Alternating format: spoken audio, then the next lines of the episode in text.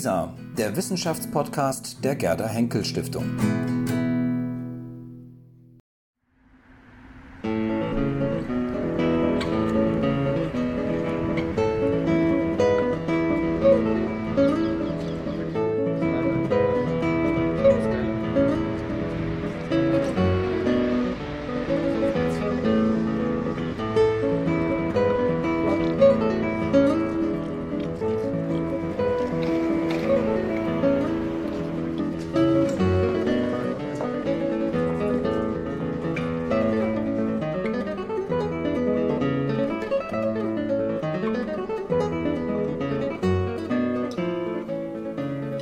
Abend bei der Geschichtstalk im Super 7000.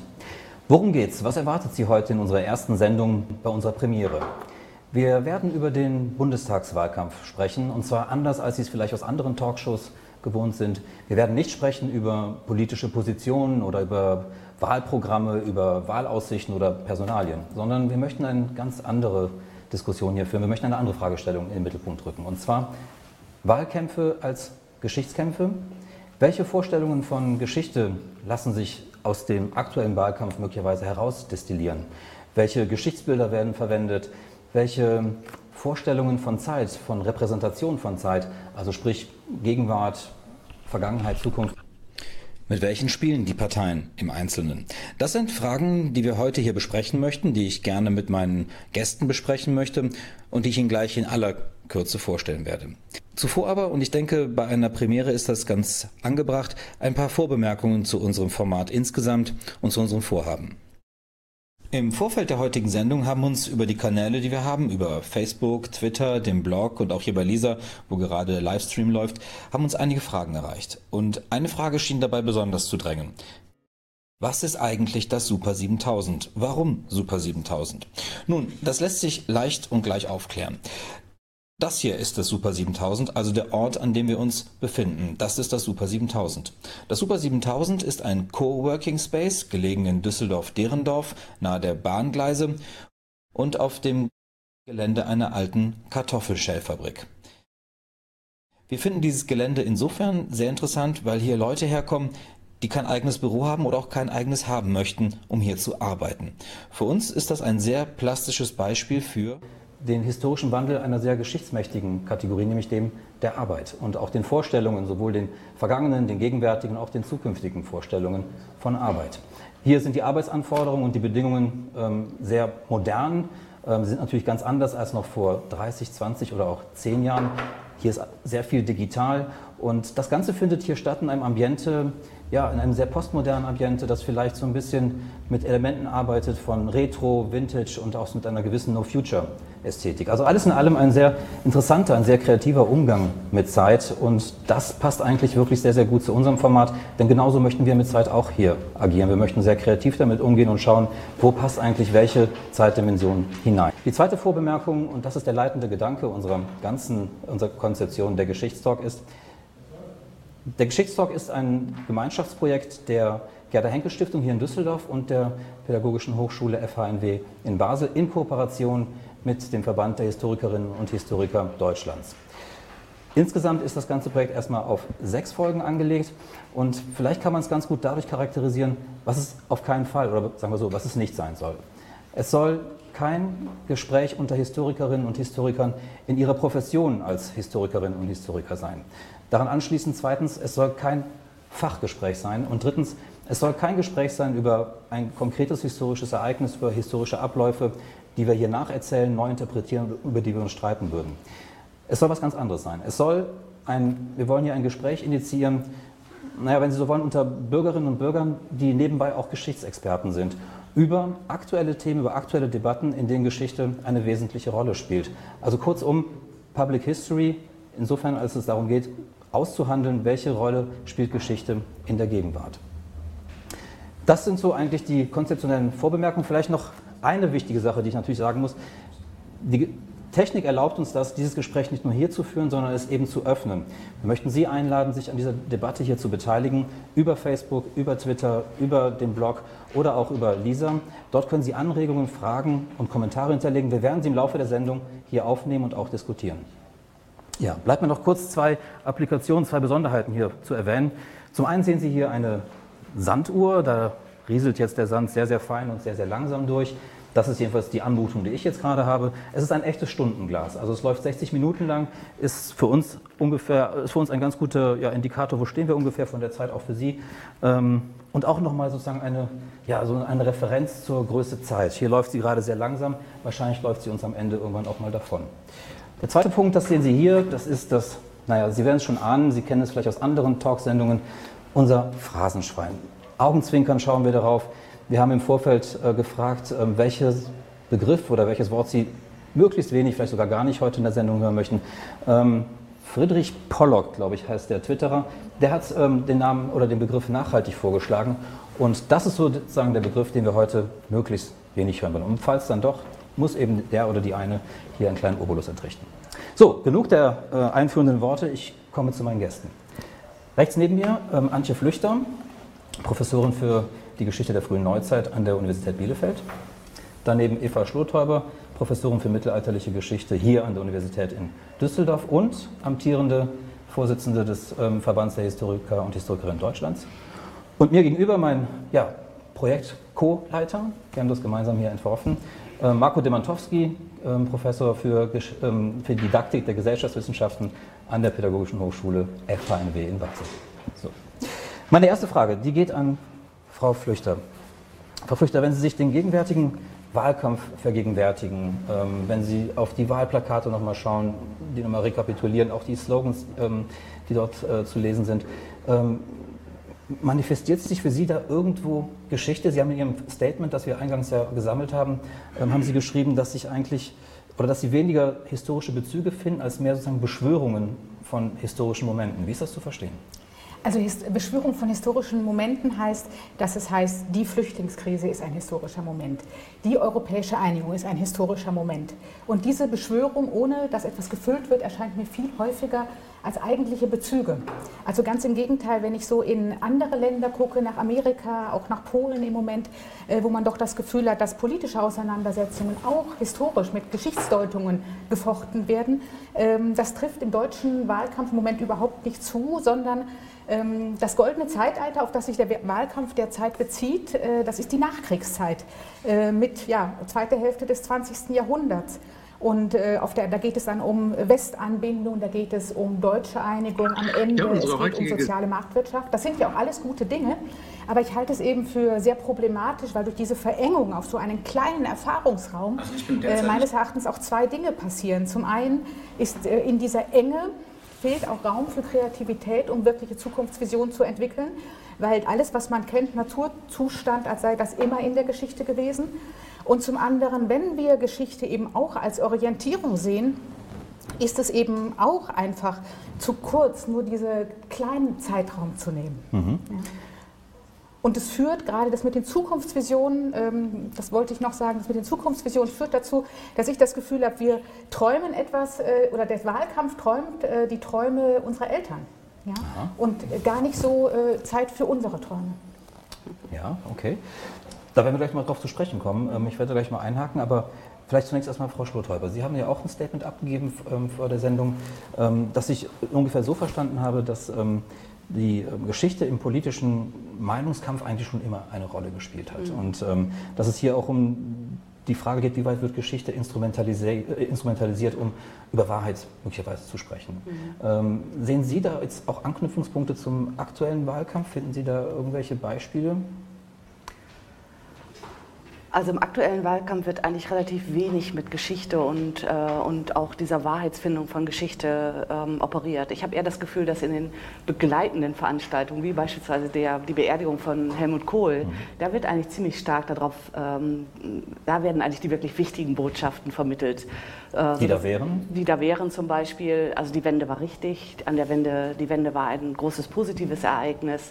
Die gesamte ähm, Regierungspolitik seit der Wende ist eigentlich eine eine Erfolgsgeschichte gewesen. Und äh, wenn ihr das weiter so hinkriegt, dann werdet ihr auch historische, als historische Person in die Geschichte eingehen. Mhm. Also ich habe so das Gefühl, das ist so ein bisschen so wie so eine, ähm, eine Banane, die da hinten hingehängt wird und gesagt wird, so wenn wir weiter, weiter, weiter so tapfer sind, dann äh, wird die Sache auch weiter so gut gehen. Das heißt, so ein Plakat wie das der CDU beispielsweise, ein Land, in dem wir gerne leben, ähm, das sozusagen, ist das der Endpunkt dieser ähm, Vision, die damals aufgemacht wurde von einem guten, ja, erfolgreichen Deutschland? In gewisser Sicht schon. Also was mir auffällt, ist, dass sehr viel von Zukunft geredet wird, aber dass es eigentlich überhaupt keine Zukunftsvision wirklich gibt. Mhm. Wie soll die aussehen? Also irgendwie scheint die Zukunft doch so eine verlängerte, äh, jetzt geht es uns ganz gut Idee zu sein. Mhm. Und ehrlich gesagt stört mich das angesichts der sehr, sehr vielen Probleme, die überall so mhm.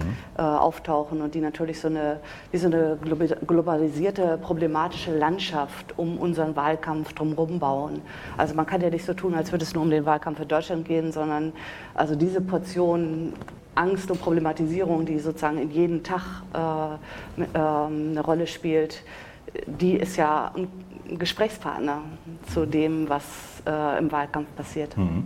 Ich nehme das, äh, Stichwort auf, was mhm. Sie genannt haben, Zukunft. Ähm, das war, glaube ich, vor allem bei Ihnen, Herr Demantowski, eins, in Ihrem Statement zumindest vorneweg, ein zentraler Begriff. Ähm, Sie haben eigentlich, um es ganz deutlich zu sagen, Sie haben beklagt, dass sozusagen es im jetzigen Wahlkampf keine wirklichen Zukunftsoptionen gäbe. Ähm, eine Wahl ohne einen Blick in die Zukunft und Sie haben es dann umschrieben mit dem Begriff der verewigten Gegenwart. Das müssen Sie bitte erklären. Ja, ich, es geht ja gut los hier. Wir sind uns alle einig. Ja, warten Sie ab. Ja, ja müssen wir dran arbeiten. Aber in der Tat, ähm, beklagt. Ich habe es festgestellt und ich finde das hochproblematisch. Ähm, und man kann ja die, die Dinge, die in der Zukunft, die Herausforderungen, die vor uns liegen, auch konkret benennen. Das ist zum einen ähm, die immer noch extrem ungerechte Weltwirtschaftsordnung, die zu Migration und gewaltsamen Konflikten überall führt, die wir dann ausputzen wollen als westliche Gesellschaften. Eine verrückte Idee, die wir seit Jahrzehnten verfolgen. Es ist die Digitalisierung, deren Wirkung überhaupt keiner wirklich übersehen kann. Es ist kein Thema im Wahlkampf. Ja? Na, warten Sie, wenn Sie das Plakat von Christian Lindner, der FDP, ähm, wie heißt es, ähm, Digitalisierung first, Bedenken second? Das ist doch eine klare Referenz an die Zukunft. Wir müssen digitaler werden. Aber daran bleibt es doch hängen. Es ist das schnelle Internet, was auch nicht nur Herr Lindner, sondern in den Wahlprogrammen alle fordern. Aber wenn das die Zukunftsvision und die Antwort auf die Digitalisierung sein soll, ist es doch auch etwas mau, oder? Ja. Was fehlt Ihnen denn? Naja, also ich meine, wir sind ja hier, um bedecken Second zu bedecken First zu machen. Das ist ja jetzt hier unsere Aufgabe. Ähm, aber ich habe ja nur ein paar Beispiele genannt. Das sind wirklich dringende, extrem dringende Probleme. Und worüber ich gern reden und nachdenken würde, ist, warum ist das eigentlich so, hier in Deutschland zumindest? Ja? Wie kommt das? Hat das eben auch was mit unserer Geschichte zu tun? Meine These ist ja, und wir können uns darüber gerne noch, noch, äh, noch ausgiebig austauschen. Ähm, aber es ist schon frappierend. Und wenn man nur an den Brief denkt, den der Kanzlerkandidat an die Kanzlerin geschrieben hat, wo er sagte, wir müssten das Duell wiederholen, weil die Zukunftsthemen gar nicht vorgekommen sind, dann kann ich dem Herrn Schulz nur zustimmen. Übrigens Frau Merkel auch, die das Gleiche ja auch festgestellt hat. Also es ist wirklich mit Händen zu greifen und es gibt genug Kräfte, die diese Lücke füllen. Mhm. Aber woran liegt das dann, dass diese Themen gar nicht erst zur Sprache kommen? Was würden Sie vermuten? Ähm, ist es sozusagen eine ist es vielleicht auch eine gewisse Geschichtsvergessenheit, ähm, ein mangelndes Geschichtsbewusstsein, sozusagen auch zu wissen, dass es eben Zeiten gibt, in denen man auch Visionen für eine spätere Zeit entwickelt? Ähm, wo sehen Sie da die Ursachen? Also mir scheint äh, diese Geschichtsversessenheit, äh, Vergessenheit und das ebenso. ja, was das, eigentlich? Ja, das war jetzt wirklich Freud, meine Geschichtsversessenheit.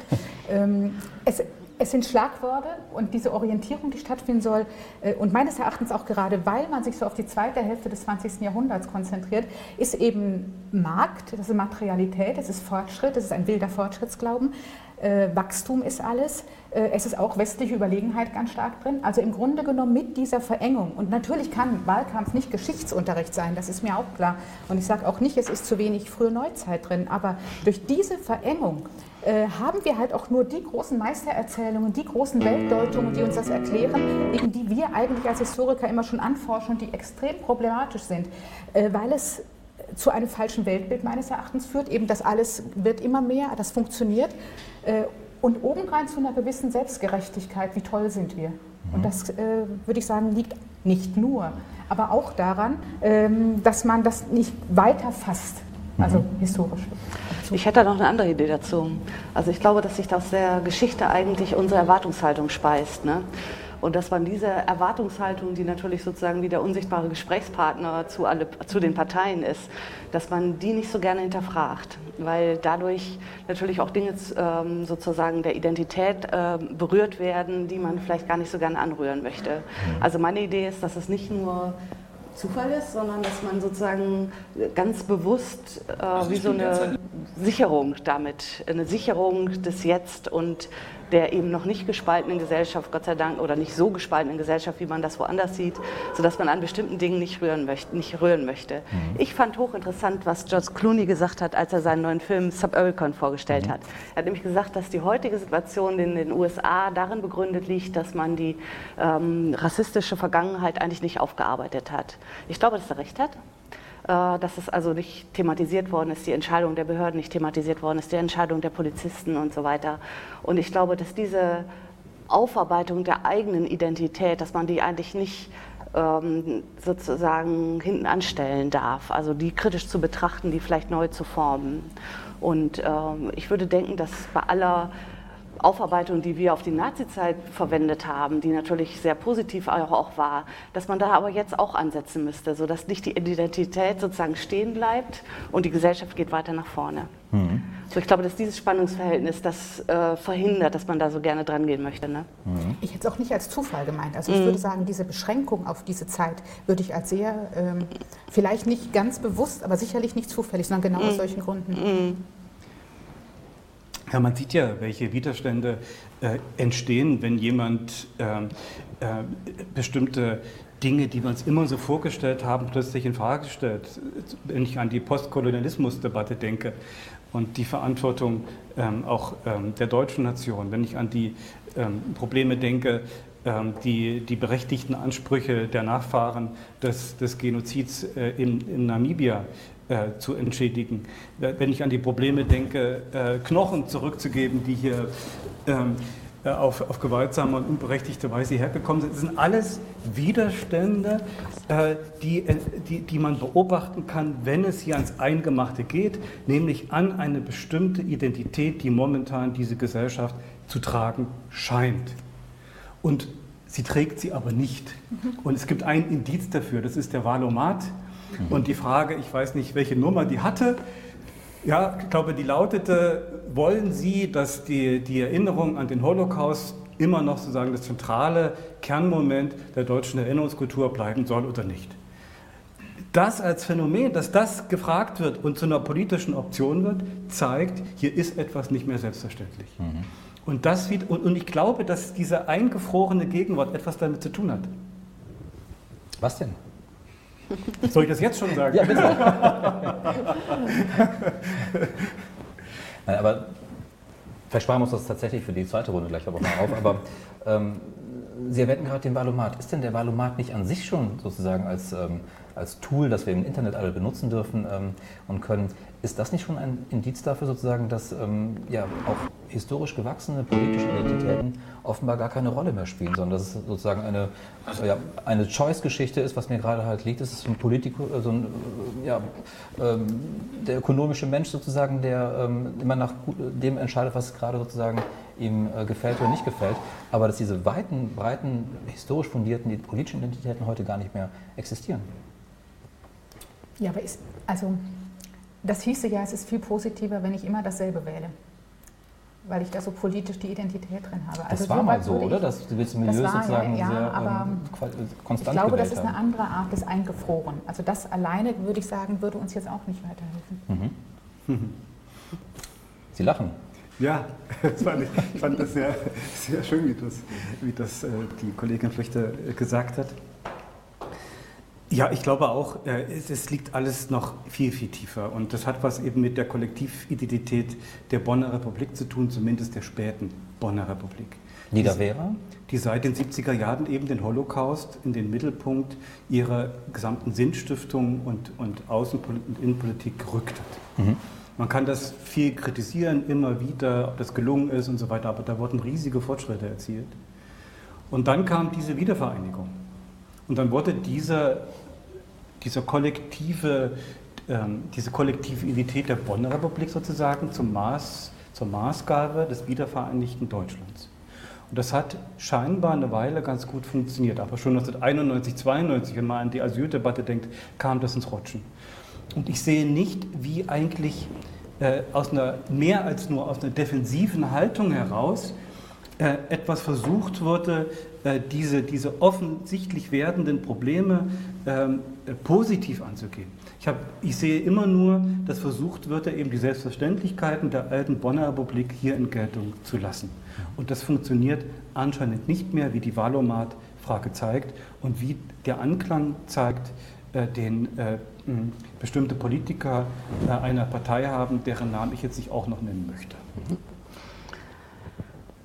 Ich bin ja ganz froh, dass wir tatsächlich ähm, in ein Gespräch kommen darüber, denn wenn man sich die Wahlplakate erstmal anschaut beispielsweise, wirken die auf den ersten Blick natürlich sehr geschichtslos. Also es gibt ja nun wirklich keine wirklich konkreten Bezüge oder Referenzen zu, zu irgendwelchen historischen Ereignissen oder Identitäten oder Geschichtsbildern. Ähm, umso mehr bin ich froh, dass Sie sozusagen ein paar ähm, äh, Hinweise gefunden haben. Wir haben vorneweg ein paar Stimmen gesammelt. Wir haben uns mal ähm, umgehört bei ein paar jüngeren Menschen, ähm, wie die auf unsere Frage reagieren. Wir haben eben genau die Frage gestellt, Wahlkämpfe als Geschichtskämpfe. Und äh, wir können uns mal anschauen, ähm, wie ähm, diese Frage aufgenommen wurde und was die dazu gesagt haben. Bitte. Also ich bin derzeit nicht ganz einverstanden und zufrieden damit, wie die Politik mit meiner Vergangenheit und auch eben mit der Gegenwart und der Zukunft vor allem umgeht. Und ich denke, es gibt viele Probleme, derer sie sich annehmen sollte, wie zum Beispiel die europäische Integration, die Digitalisierung oder auch der demografische Wandel, welche ja eine sehr große Problematik darstellen. Und ich würde mir wirklich sehr wünschen, wenn die Politik darauf mehr eingehen würde. Ja, ich habe gemerkt, dass besonders von Seiten der SPD-Politiker oft eine Parallele zwischen den Arbeitsmigranten, die damals in den 60er und 70er Jahren gekommen sind, und den Flüchtlingen, die heute kommen, gezogen wurde, dass man gesagt hatte, was äh, gesagt hat, was damals an Integration geklappt hat, würde auch heutzutage klappen. Was ich mir wirklich wünsche von der Politik, ist, dass äh, die Flüchtlinge noch stärker und schneller an den Arbeitsmarkt eingebunden werden, damit sie noch schneller äh, ihre Integration voranbringen können. Ich persönlich finde nicht, dass die aktuelle Wahl einen großen geschichtlichen Bezug hat, was ich auch nicht schlimm finde. Ich finde zukunftsbezogen sowieso immer am wichtigsten. Natürlich, man muss aus der Vergangenheit lernen. Aktuell kriege ich auch nicht so viel vom Wahlkampf mit, weil ich halt zum Beispiel weder Fernsehe noch äh, viel Radio höre. Sehe natürlich die zahlreichen Plakate. Äh, bei den Plakaten würde ich mir vielleicht wünschen, dass äh, nicht nur reißerische Sprüche drauf aufgedruckt werden, die vielleicht zum Teil auch neugierig machen, sondern auch dann noch auch wenn es zum Beispiel für Autofahrer schwieriger zum Lesen ist, aber als Fußgänger wäre es vielleicht interessanter, wenn dann noch ein paar mehr Informationen zur jeweiligen Partei oder zum Programm aufgedruckt werden würden. Ja, ich finde es ganz interessant, sozusagen, wie junge Leute ähm, diese Frage überhaupt aufgenommen haben. Das waren teilweise ähm, sehr konkrete Forderungen, die gestellt wurden. Also Anton Runz beispielsweise, der ähm, es so aufgefasst hat, dass er sozusagen konkrete äh, Forderungen an die Politik gestellt hat, also was er sich sozusagen wünscht. Er wünscht sich mehr europäische Integration, die Digitalisierung, die Herr Demantowski eben auch schon angesprochen hat, wurde hier erwähnt. Der demografische Wandel war ein Punkt für ihn. Bei Elias Ciccioglu aus Bochum wiederum ähm, ein ganz anderer ähm, Fokus, der sich auch bei der, ähm, beim TV-Duell auch gezeigt hat. Ging, er hat es sofort mit der Flüchtlingskrise ähm, sozusagen identifiziert und ähm, da interessant dieser Bezug sozusagen zu der eigenen Migrationsgeschichte möglicherweise, weil er sozusagen aufgreift, wie vielleicht seine Eltern damals hier aufgenommen wurden und was er sich jetzt vorstellt, was eigentlich besser laufen müsste. Also auch ein interessanter Standpunkt. Und dann äh, Luca Beikirch aus Dortmund zum Schluss, ähm, der eben sozusagen eigentlich die Geschichte gar nicht vermisst im Wahlkampf. Ja? Also ist das für ihn gar nicht interessant, jetzt zu wissen, was ähm, die Geschichte für Bezüge jetzt zum aktuellen Wahlkampf haben könnte, sondern er möchte in die Zukunft gucken. Also ist das etwas, was sozusagen für junge Menschen sagen, ja klar, wollen die mehr in die Zukunft gucken und ist die Vergangenheit nicht das Zentrale? Mhm. Also ich finde hochinteressant, dass die jungen Leute durch den Wahlkampf ziemlich wenig angesprochen werden. Und äh, ich habe mich eigentlich gefragt, ob es damit zusammenhängt, dass sie als Wählergruppe nicht so groß sind, dass man wirklich auf sie Rücksicht nehmen sollte. Mhm. Also die größte Wählergruppe sind die Frauen über 70. Auch das ist interessant, wenn man über Geschichte redet, weil das natürlich ein ganz anderes Panorama aufmacht. Ähm, aber ich finde es sehr bedenklich und auch sehr schade, dass so wenig Themen, bei so vielen Themen, die man diskutieren möchte, so wenig es gelingt, eine öffentliche Diskussion über das ähm, anzuregen, was die wirklich bewegt. Mhm. Und ich glaube tatsächlich, dass die Flüchtlingspolitik, äh, Flüchtlingspolitik und der Umgang mit den Flüchtlingen ähm, so ein Thema ist, was ein ganz, ganz zentrales ist. Und auch ein Thema, äh, auch ein wichtiges Thema ist der Umgang mit Ressourcen.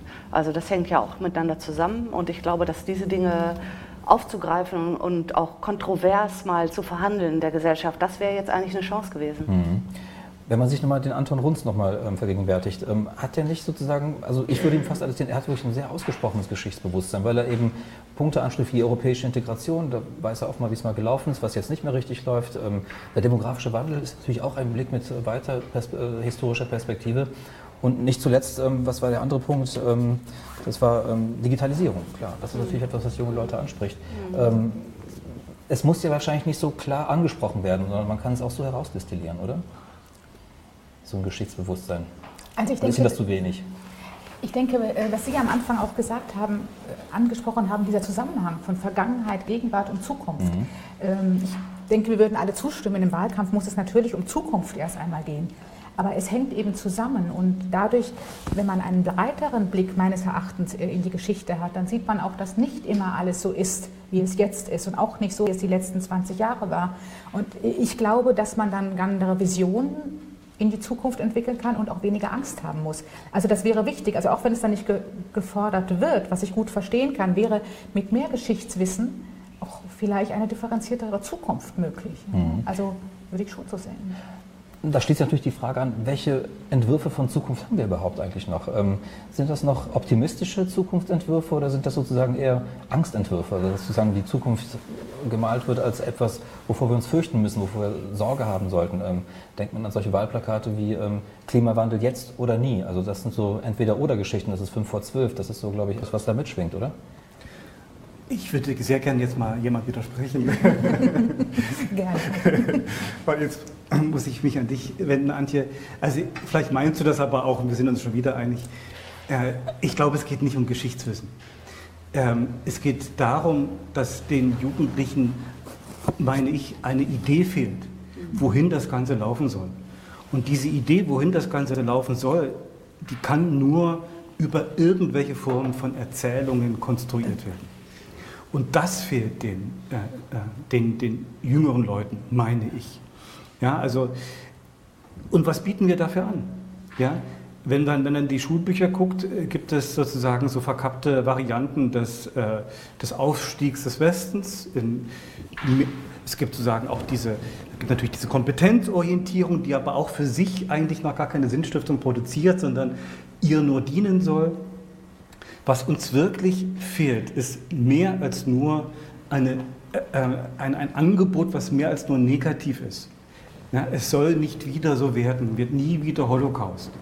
Ja, das, das, das reicht nicht aus, um für Jugend, um Jugendliche irgendwie für irgendetwas sozusagen anzusprechen, auch den Gemeinsinn zu wecken, sich zu engagieren.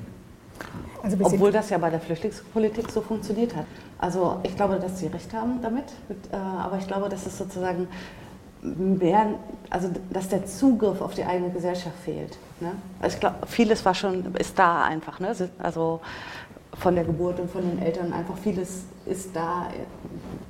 Bei vielen fehlt auch was oder so, aber sie sind eigentlich in eine Gesellschaft gekommen, die irgendwie schon gesettelt war.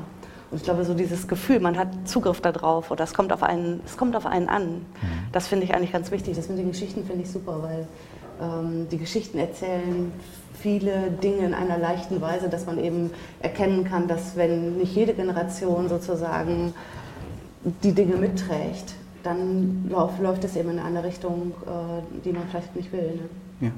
Also auch wenn ich damit den Drive vielleicht etwas schon wieder rausnehme. Also sind wir uns natürlich einig. Also mir geht es jetzt nicht darum, äh, dass man weiß, wann Maria Theresia gelebt hat. Ich glaube, das würde die Zukunftsvision nicht sehr viel weiterbringen, sondern genau, dass wir so wenige Erzählungen haben, Deutungen. Und das ist genau, was du gesagt hast, der Rise of the West. Es ist auch äh, die Modernisierungstheorie. Ähm, aber es ist zum Beispiel auch also in ganz vielen der Texte oder der Programme taucht Aufklärung auf. Und ich meine, das ist jetzt ganz problematisch, äh, das könnte ich jetzt auch ganz lange problematisieren, aber sagen wir mal in so einer Erzählung, was bedeutet das eigentlich außer Schlagwort? Ja? Warum sind denn da Leute, hatten neue Ideen? Also da könnte man, da könnte man etwas draus machen. Ja? Ähm, man könnte es gleichzeitig auch, ich habe das Gefühl, dass eben äh, in diesen Ablehnung des Dritten Reichs das auch kaserniert wird. Ja? Also ich fände es ganz, also da müssen wir ein schlechtes Gefühl haben, ansonsten ist alles gut. Und ich fände zum Beispiel bei Aufklärung genau sowohl das Positive hereinzunehmen, das Europäische könnten wir auch noch hereinbringen, aber das dann auch noch mit dem Kolonialismus verbinden, dann auch noch sehen, dass auch sowas schwierig ist. Das kann ich nicht im Wahlkampf vermitteln. Ich erwarte auch nicht, dass äh, Angela Merkel das macht. Aber das müsste in der Gesamtdebatte stärker da sein, damit man sich darauf beziehen kann. Also so etwas. Ja. Also ich muss sagen, ich bin ein bisschen irritiert. Ähm, äh, ich hätte jetzt von Ihnen allen erwartet, sozusagen, dass Sie eigentlich mit so Meistererzählungen durch sind. Ja, also sagen, dass ähm, man eine Erzählung vorlegt, die jetzt irgendwie alle glauben sollen und die vielleicht ein bisschen positiv gestrickt ist und ja. so weiter und das ist eine schöne Zukunft vormalt und das sind wir und so weiter und da gehen wir halt hin. Das irritiert mich. Ich hätte gedacht, dass wir eigentlich über diesen Punkt hinaus sind. Sind denn Meistererzählungen nicht längst sozusagen verschrien und man sagt, um Gottes Willen, bloß keine Meistererzählungen mehr? Ja, die sind derartig verschrien, dass sie niemand mehr erzählt. Und, äh, oder Sie werden zwar noch erzählt, aber sie haben keine, haben keine Bindekraft mehr. Zumindest in Deutschland haben sie kaum noch Bindekraft. Und das ist das. Es gibt kein Widerstandspotenzial mehr für die Jugendlichen. Ja, natürlich ist es eine Paradoxie. Wenn man was erzählt, also eine Meistererzählung, damit die Jugendlichen sich dagegen auflehnen können. Zumindest ist das die logische Voraussetzung. Wogegen sollen die sich denn wehren, wenn, es keine, wenn keine Erzählungen angeboten werden? Man kann das natürlich äh, äh, intelligent machen. Wir haben ja auch sowas wie Multiperspektivität durchaus seit vielen Jahrzehnten im, ähm, äh, zur Verfügung als, als, als, als, als Ansatz. Ja? Aber es wird eben kaum umgesetzt. Und es gibt, ich glaube, die, mir tun die Jugendlichen heute also fast ein bisschen leid, ja, weil ich gar nicht weiß, wogegen die sich wehren sollen.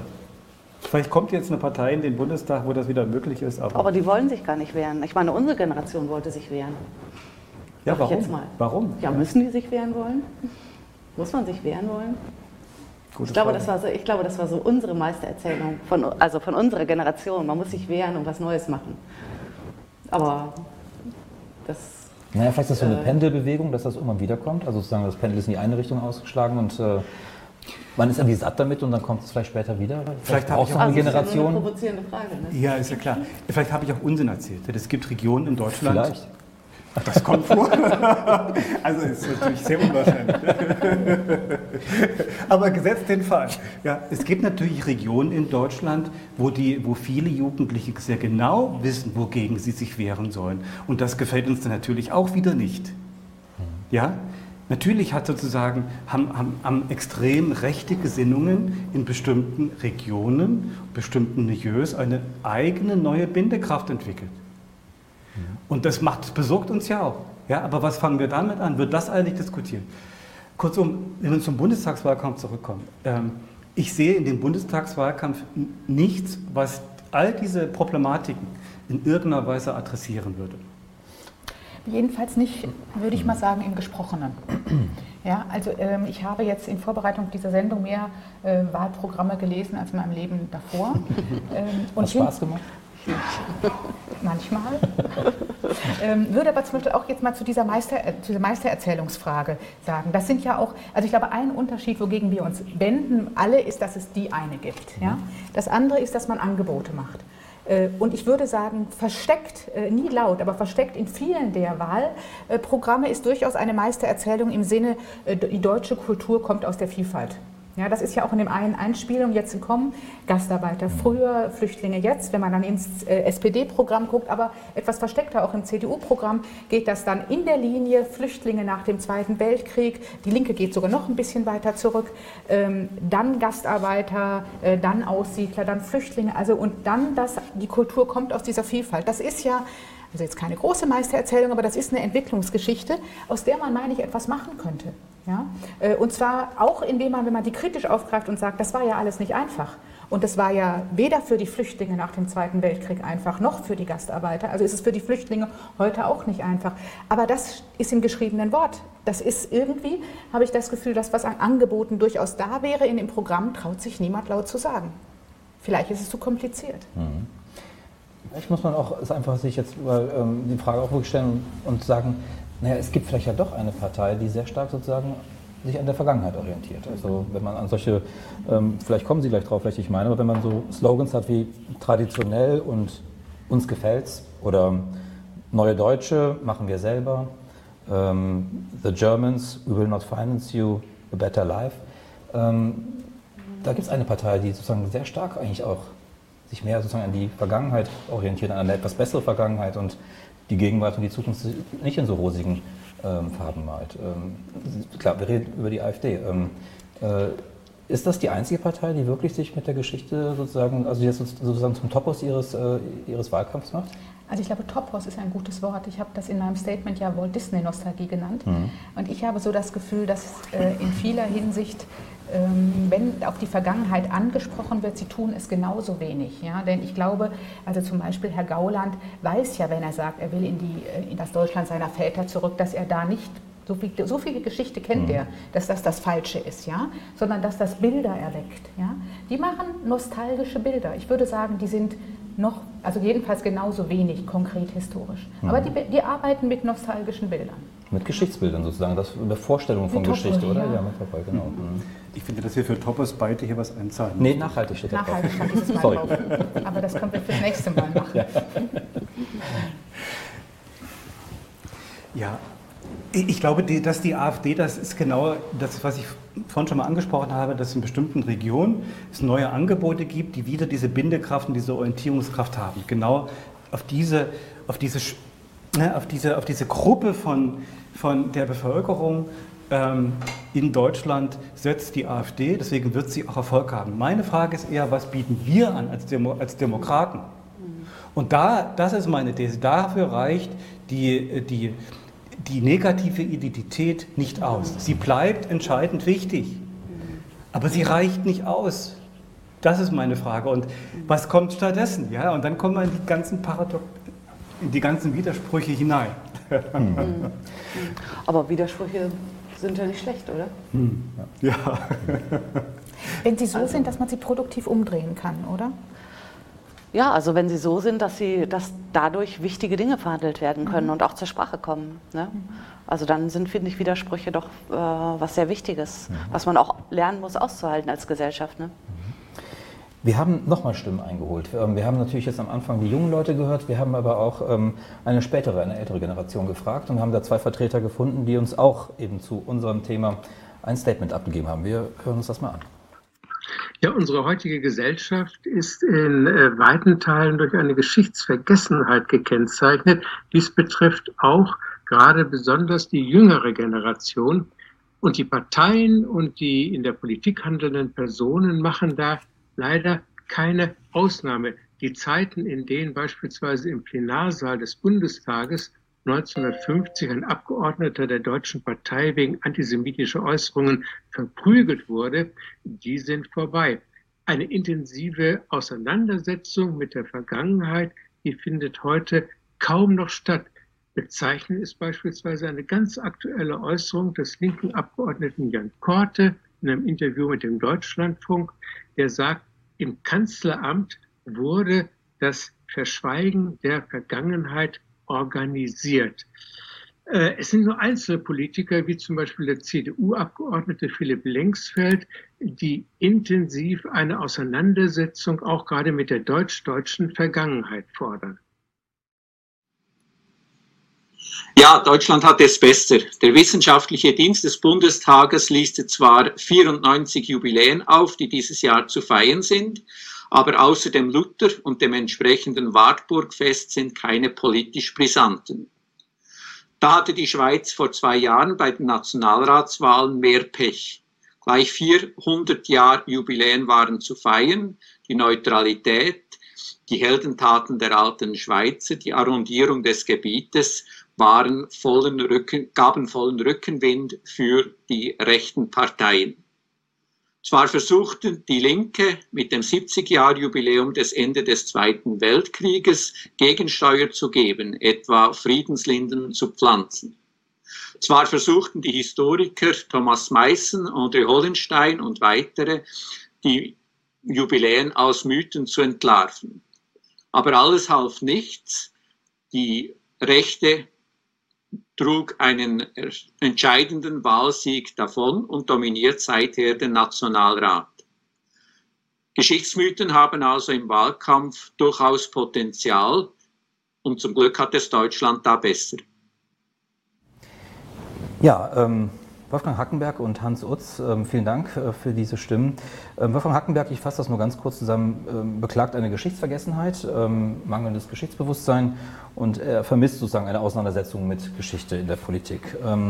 Hans Utz hingegen aus Terwil in der Schweiz, er beklagt eine Jubiläumsflut und wenn ich es mal auf den Punkt bringe, glaube ich, hält er die Jubiläumsflut deswegen für, ja, in seinen Augen für ähm, gefährlich, weil sie vor allem sozusagen ein Motor sein, Antrieb sei für vor allem ja, rechte konservative Kräfte. Also eher das Milieu stärken würde, was rechts von der Mitte steht. Ähm, und uns in Deutschland ging es da zum Glück besser als in der Schweiz.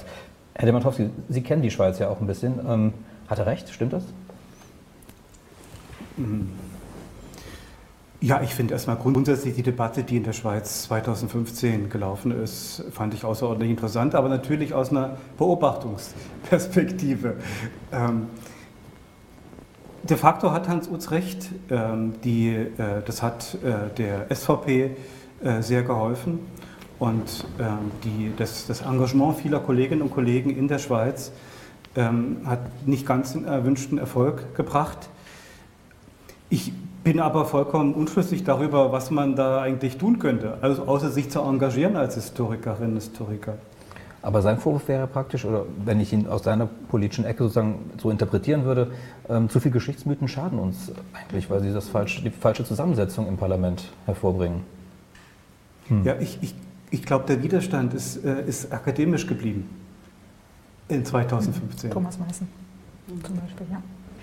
Was war 2015 Thomas Meißen?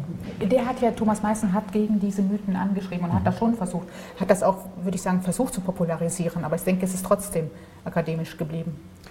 Ja, auch andere, André Hohenstein und so weiter.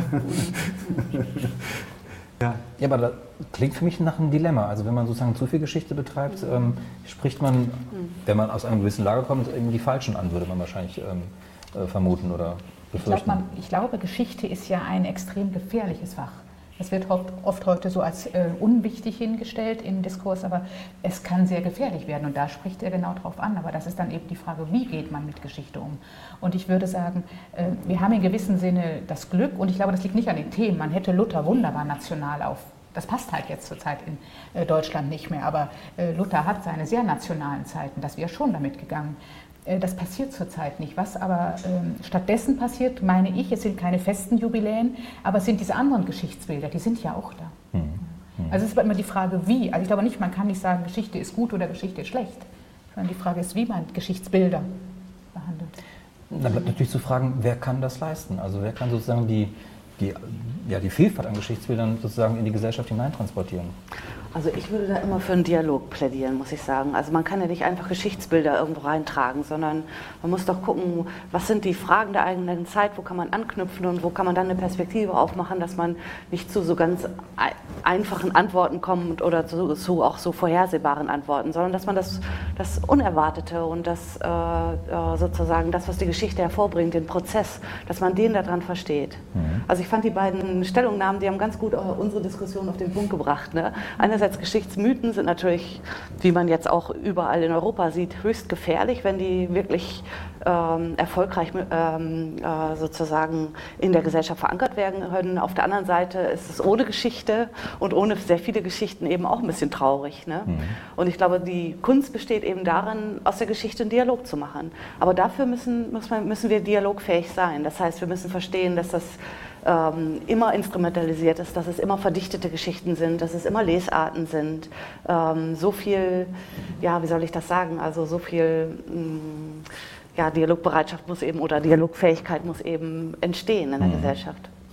Das klingt ähm, ähm, etwas machen, etwas zu machen, auch diese ähm, Diskussion, diesen Dialog zu machen. Erinnere mich an ein Plakat der Grünen, das heißt, Zukunft kann man wollen oder machen. Also geht es sozusagen wieder darum, dass wir etwas auch wieder in die Hand nehmen und sozusagen nicht Getriebene sind einer Zeit und von technischen Entwicklungen möglicherweise, sondern sozusagen, dass man das Heft des Agierens, des Handelns wieder selbst in die Hand nimmt? Ja, es ist ja ein Phänomen, dass parallel zu diesem 2015er Wahlkampf in der Schweiz ähm, auf der Sekundarstufe 1 der, Schweizer, der Deutsch-Schweizer Volksschulen das Fach Geschichte als eigenständiges Fach abgeschafft worden ist. Ja, also in der Politik macht es einen riesen, hat es eine riesen Bedeutung und parallel wird das Fach als eigenständiges Fach abgeschafft. Hier läuft was auseinander.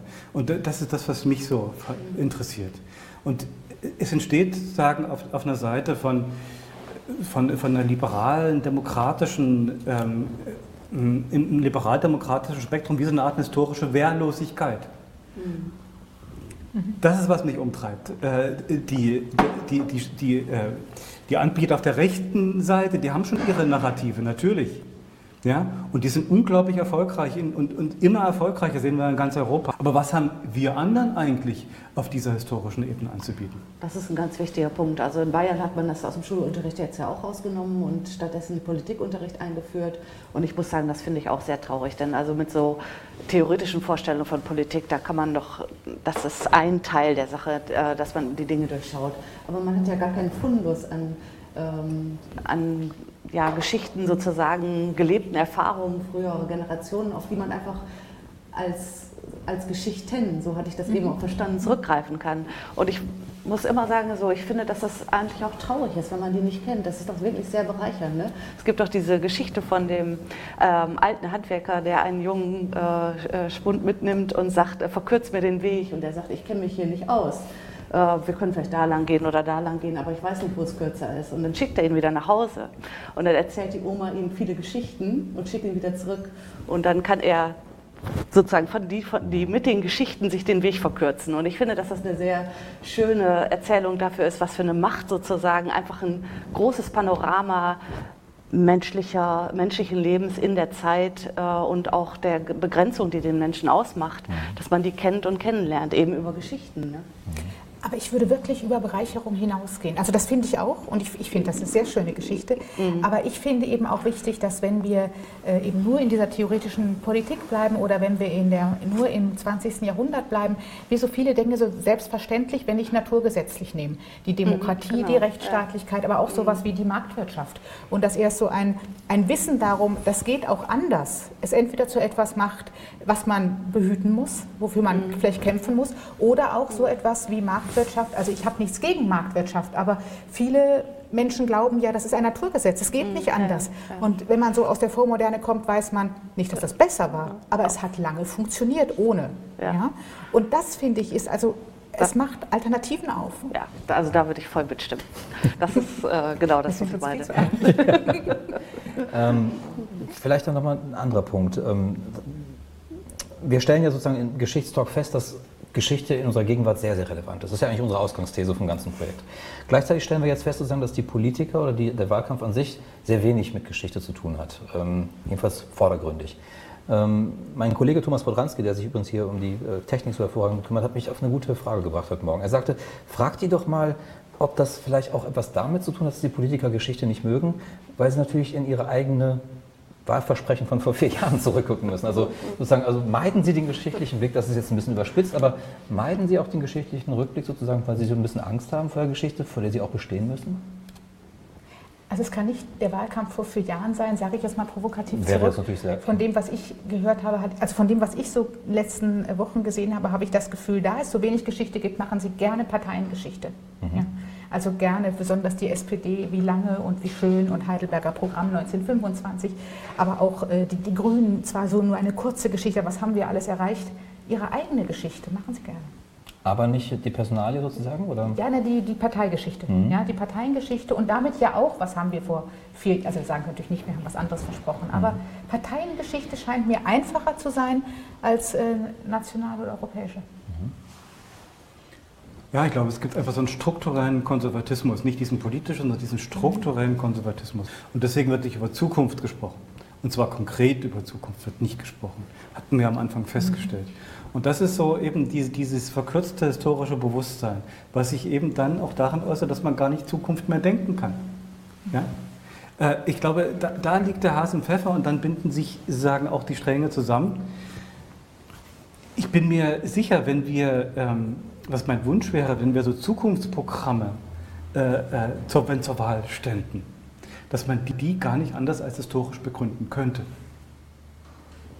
Mhm. Ähm, ich glaube, es ist auch mal Zeit, mal zu gucken, was von außen kommt. Da gibt es eine Frage, ähm, sehe ich gerade, hier ist mir gerade ähm, gegeben worden. Da fragt jemand, ob eigentlich noch thematisiert wird, dass Jürgen Osterhammer, das war hier gemeint, den Festvortrag zu Merkels 60.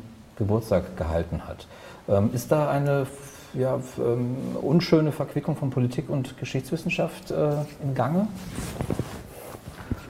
Also das ist natürlich war, schwierig für Sie, ne? ich verstehe ja, das aber. Ich glaube, ähm, der war über äh, Globalgeschichte damals mhm. und ich glaube, das war so ein bisschen so, dass man wissen wollte, ähm, wie kann ein solcher historischer Zugriff auf ein so wichtiges Phänomen aussehen. Und ich habe das ehrlich, ehrlich, gesagt als positiv empfunden, mhm. ne? also weil das sind äh, neue Ansätze und dass die Politik davon Kenntnis nimmt und sich damit auseinandersetzen möchte in einer Welt, die zunehmend äh, global agiert, fand ich eigentlich eher positiv. Dann war Osterhammel sicherlich sehr äh, geschickt gewählt, mhm. weil er das sehr kenntnisreich macht, aber jetzt auch nicht äh, die starke postkoloniale Theorie vertritt, die sofort alles angreifen würde. Also das, ich fand mhm. das auch schön, ich fand das mhm. auch ein gutes Zeichen, einen der großen deutschen Historiker da einzuladen. Aber es war dann auch jemand, würde ich sagen, der nicht sehr gefährlich war. Ja, ich, ich stelle mir vor, äh, Frau Merkel hätte den Kollegen Zimmermann eingeladen. Dann wäre das sicherlich noch interessanter geworden. Jürgen Zimmerer meinen Sie? Ja, ja, genau. Ähm, genau. Ja, ich meine, äh, Frau Merkel fährt ja auch jedes Jahr nach Bayreuth und, und sieht sich die Wagnerschen Historientramen und so weiter an. Ich, ich sehe einfach keine Rückwirkung der klugen äh, Gedanken von Jürgen Osterhammel in der konkreten Politik. Weil dann müsste man doch vieles anders denken, vieles anders angehen. Ja, zumindest wird es nicht verhandelt. Mhm. Es, wird, es steht im Wahlkampf steht es nichts zur Debatte. Es wird nicht transparent. Und das finde ich ganz schade. Ich würde die Frau Merkel gerne mal fragen, ja, was sind denn eigentlich die Schlussfolgerungen aus diesem Festvortrag mhm. zum Geburtstag? Mhm. Das heißt, ähm, Sie wünschen sich schon sozusagen, dass Sie häufiger von der Politik konsultiert werden als Historikerinnen und Historiker? Ist schon ein äh, zweischneidiges Schwert. Also da muss man sehr vorsichtig sein. Ja? Also die Instrumentalisierung der Politikwissenschaften zum Beispiel, da sieht man, daran sieht man, dass das kein einfacher Pfad ist. So, ne? Aber wie gesagt, also der Dialog, der kann, davon kann man ja nur gewinnen. Davon können wir nur gewinnen und die anderen auch. Also ähm, das wäre schon eine feine Sache, wenn das sozusagen äh, eine, eine, gute Form finden würde. Aber Sie waren es, die in Ihrem Statement sozusagen davor gewarnt haben, dass sich die Geschichte ja. instrumentalisieren lassen könnte. Ja, ja. Aber ich habe gleichzeitig auch gesagt, dass aus dieser Instrumentalisierung der Erfahrungsraum entsteht. Und das mhm. glaube ich auch. Also ohne, dass man die Dinge aufruft und verhandelt und versucht neu zu sehen, sind sie ja sozusagen nicht lebendig in der Gesellschaft. Und, und ich glaube, dass dieser Erfahrungsraum, aus diesem Erfahrungsraum heraus handeln wir ja. Und den zu kennen und zu hinterfragen, das finde ich ganz wichtig. Mhm. Und wenn er gar nicht erst entsteht, weil alle so viel Angst haben, Dinge aufzurufen, dann ist es natürlich noch trauriger. Ne? Also das ist ein zweischneidiges Schwert, aber auf, diese, äh, auf, dieses, auf diesen Prozess müssen wir uns einlassen, ja. ja. Herr Demantowski, ähm, wenn Sie das mit der Schweiz vergleichen, ähm, Sie haben ja dann einen Einblick auch in die Schweiz, ähm, ist das hier bewusst weniger geschichtsmächtig, wenn so ein Wahlkampf betrieben wird, oder ist, äh, ist das relativ ähnlich? Da müsste man die Wahlkämpfe konkret vergleichen. Ähm, die, die historischen Bezüge werden in den Schweizer allem von einer Partei aufgerufen, ähm, wie sie hier ja auch von einer Partei aufgerufen werden. Es ist sicherlich auch kein Zufall. Und ich finde es einfach bedauerlich, dass sie eben bei den anderen Parteien dann weniger eine Rolle spielen. Ja? Aber nicht, wie gesagt, nicht Geschichte um der Geschichte willen. Ich will einfach, ich will mich einfach, ich will einfach, dass in der, in, in der, in der Arena der Politik wir darüber reden, wo wollen wir in 20 Jahren sein. Wer hat davon eine Idee? Und wenn wir mal die Entwicklung in der Technik anschauen, Digitalisierung und so weiter, was da in 20 Jahren sehr wahrscheinlich der Fall sein wird, dann sehen wir, dass viele gesellschaftliche Modelle, die wir jetzt haben, auf keinen Fall mehr funktionieren werden.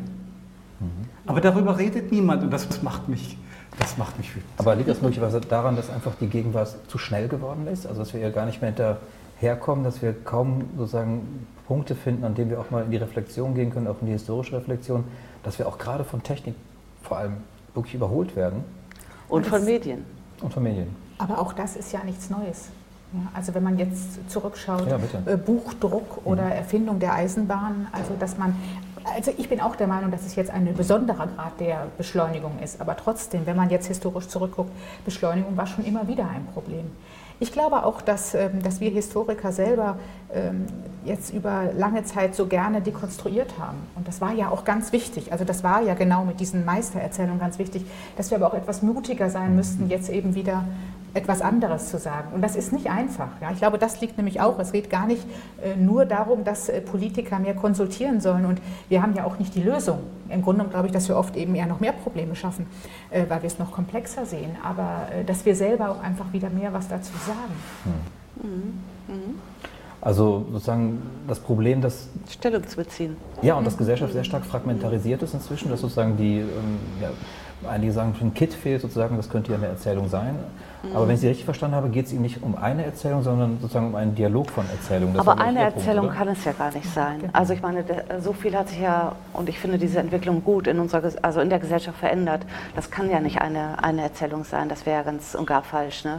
Aber ich finde, die Vormoderne kann da viel beisteuern, weil die Verhältnisse der modernen Industriegesellschaft, die sind ja nur ein kleiner Teil auf dieser Welt. Ne? Und was mit dem Mittelalter? Ja, eben, das sage ich ja. Ne? Dafür, dafür können die doch viel beitragen, mhm. Um, dass man sozusagen ähm, die Unterschiede sieht und auch irgendwie begreift, wie Dinge anders eben funktionieren und dass man nicht einfach was fordern kann, Integration fordern oder eben äh, politische Prozesse, wie sie hier laufen, in anderen Ländern so einfordern kann, weil es einfach nicht möglich ist mhm.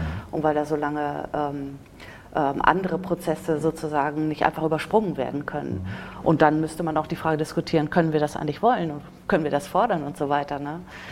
Also ja, wie gesagt, also ich, ich wäre dafür, dass man sozusagen verschiedene ähm, Erzählungen nebeneinander aushält ähm, und, und die eben verhandelt.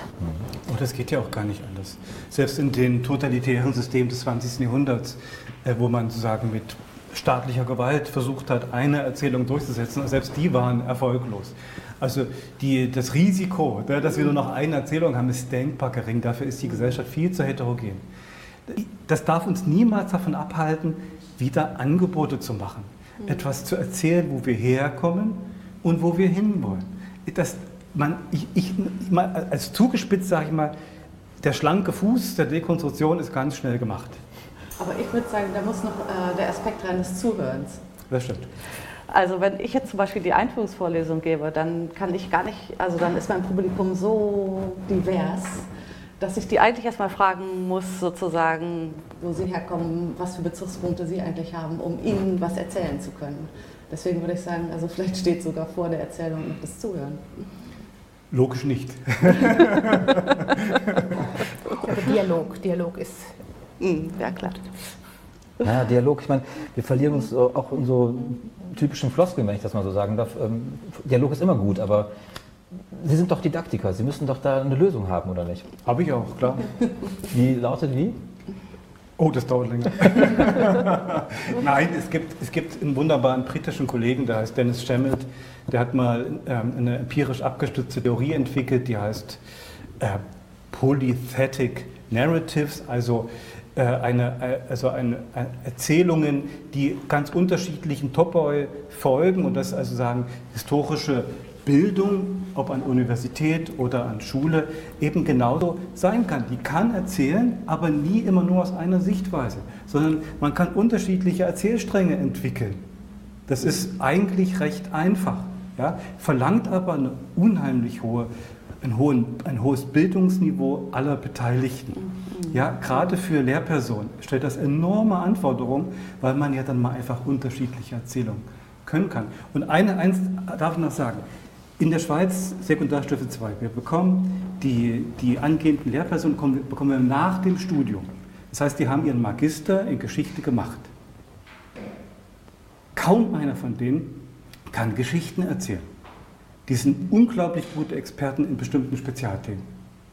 Aber kein, kaum einer hat ein Gesamtbild. Und das ist die Frage an die Hochschuldidaktik. Mhm. Was liefern eigentlich die Kolleginnen und Kollegen Historiker und Historiker für Angebote? Welche Überblicksvorlesungen? Wie sind die aufgebaut? Folgen die den Polythetic Narratives zum Beispiel? Ja? Ich habe sehr konservative gehört in meiner Studienzeit, Namen nenne ich nicht. Ich habe äh, auch sehr andere gehört und habe mir aus dem Konzert dieser Sachen natürlich etwas zusammensuchen können. Ähm, aber ich glaube, da sind, sind die Historiker wirklich erstmal auch in der Bringschuld. Mhm. Sag ich mal als Fachdidaktiker, wenn ich das sagen darf. bekomme ich wahrscheinlich gleich Prügel. Ja, fühlen Sie sich so in der Bringschuld? Ja, ich meine, wir können nicht hier sitzen und sagen, äh, wir müssen mehr Geschichte haben, das ist wichtig, ähm, und nichts liefern. Ja, das würde ich, würde ich auch so sehen. Ja. Die Frage ist, wie man sie dann, wie man das bedient. Das müsste man jetzt ganz lange diskutieren. Und was heißt Bringschuld? Ja? Aber ähm, dass das schon auch, auch mit an uns liegt, würde ich schon so hm. sehen. Hm. Aber ich, mir ist noch nicht ganz klar, sozusagen, das finde ich noch schwierig. Ähm, wie kann so eine Erzählung tatsächlich aussehen? Sie sagen, das wäre so ganz, ganz einfach, so eine Erzählung irgendwie zu stricken aus unterschiedlichen Erzählsträngen und so weiter. Ich meine, es gibt ja zig Bücher, in denen wirklich ähm, ein multiperspektivischer Ansatz gewählt wird, ähm, in denen ähm, verschiedene ähm, äh, Historiker gemeinsam auch schon irgendwelche Werke schreiben und so.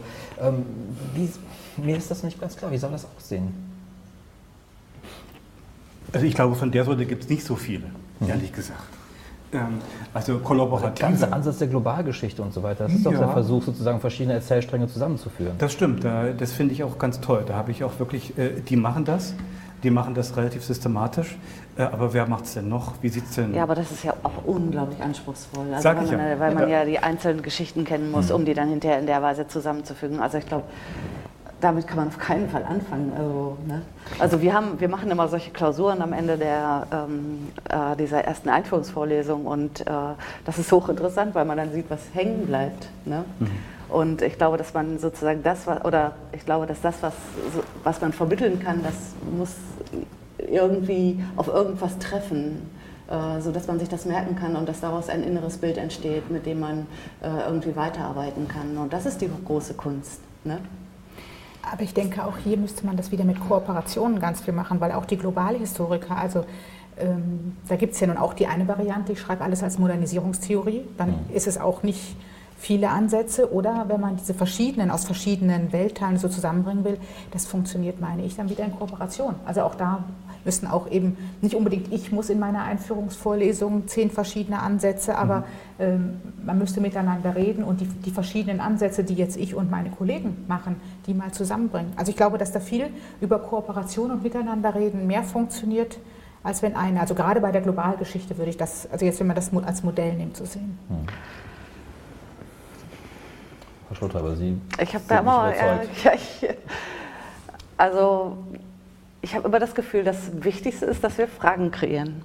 Mhm. Das, das, und das ist schwer. Das ist schon nicht einfach. Ne? Und das ist auch nicht einfacher geworden, dadurch, dass so viel Wissen vorhanden ist. Ne?